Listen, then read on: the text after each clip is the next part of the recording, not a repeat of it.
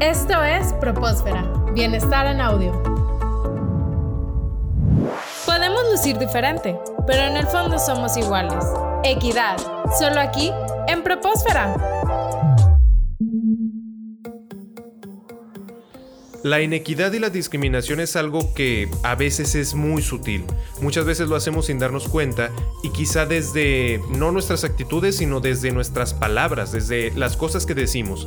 En este sentido, Seida, ¿podrías darnos algunas recomendaciones para expresarnos de una forma más incluyente, para propiciar la equidad desde el lenguaje? Sí, fíjate que cada vez es más común eh, los esfuerzos por empresas, instituciones y personas en general que buscan utilizar un lenguaje más incluyente inclusivo y hay mucha polémica de por medio, pero yo quiero compartirles estrategias muy específicas porque a veces puede sonar cansado, redundante leer o escuchar las y los mexicanos, ¿no? Este, las y los niños, ¿no? Hay estrategias muy simples y recomendaciones que podemos utilizar para sacarle la vuelta a esto y sí utilizar un lenguaje inclusivo.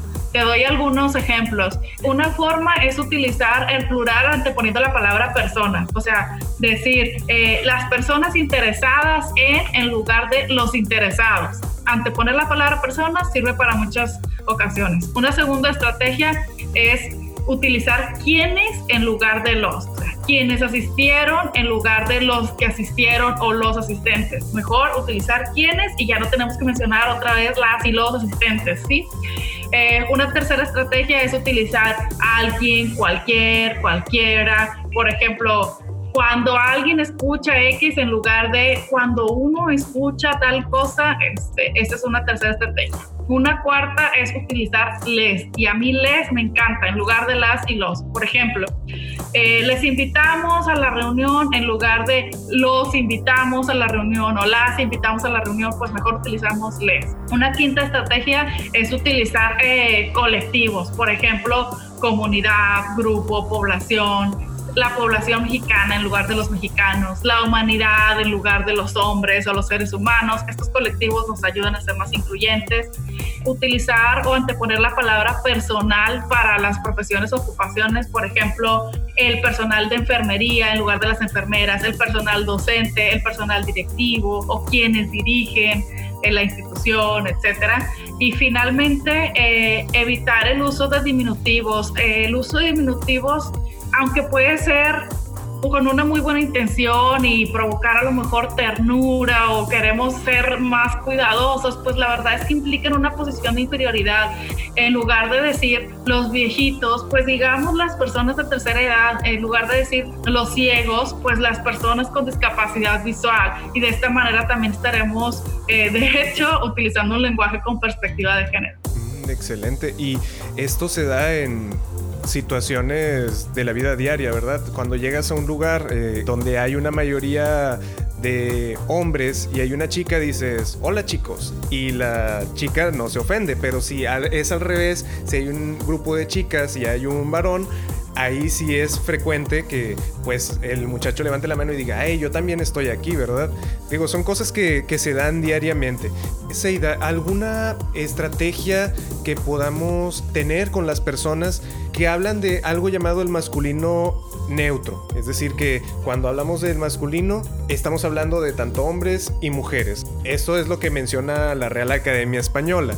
Pero, ¿qué es lo que podemos decir al respecto a estas personas? Digo, porque a veces no lo hacen con una mala intención, simplemente no son conscientes de que pues el lenguaje también puede excluir, ¿verdad? Y que hay ciertas estrategias que tú bien nos has mencionado para poder evitar esto. ¿Cómo podemos en este caso, hablar con estas personas, explicarles la situación? El lenguaje, dependiendo de cómo se use, puede dignificar a las personas o puede invisibilizarlas. Por eso el lenguaje es simbólico y al utilizar este tipo de estrategias que les acabo de mencionar, eh, en, lenguaje inclusivo, en lenguaje inclusivo se trata de una herramienta que propicia justamente el reconocimiento de las personas como sujetas de derechos y que fortalece su autonomía. O sea, el lenguaje inclusivo ayuda a visibilizar a aquellas personas este, grupos, comunidades que históricamente han sufrido o vivido diferentes tipos de discriminación. El lenguaje no es casual, el lenguaje eh, permite visibilizar y dar, dotar de presencia a las personas en un ámbito determinado, en la casa, en, en el trabajo, etcétera.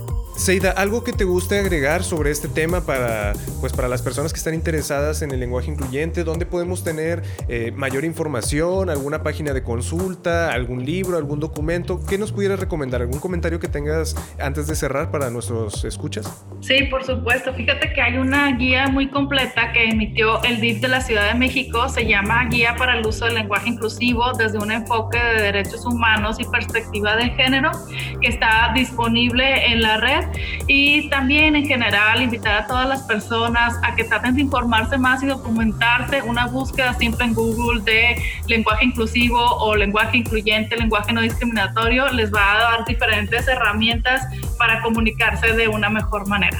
Excelente, muchas gracias Seida. Pues ya nos acabas de dar lugares donde podemos consultar esta información, además de muchas estrategias muy puntuales que, vimos hace unos momentos también. Y pues ojalá podamos eh, empezar a utilizar estas estrategias en la vida diaria para poder incluir a todas las personas como debe de ser. Muchísimas gracias Seida, esperamos tenerte próximamente en otra emisión. Por supuesto que sí, gracias. Esto fue Propósfera, Bienestar en Audio.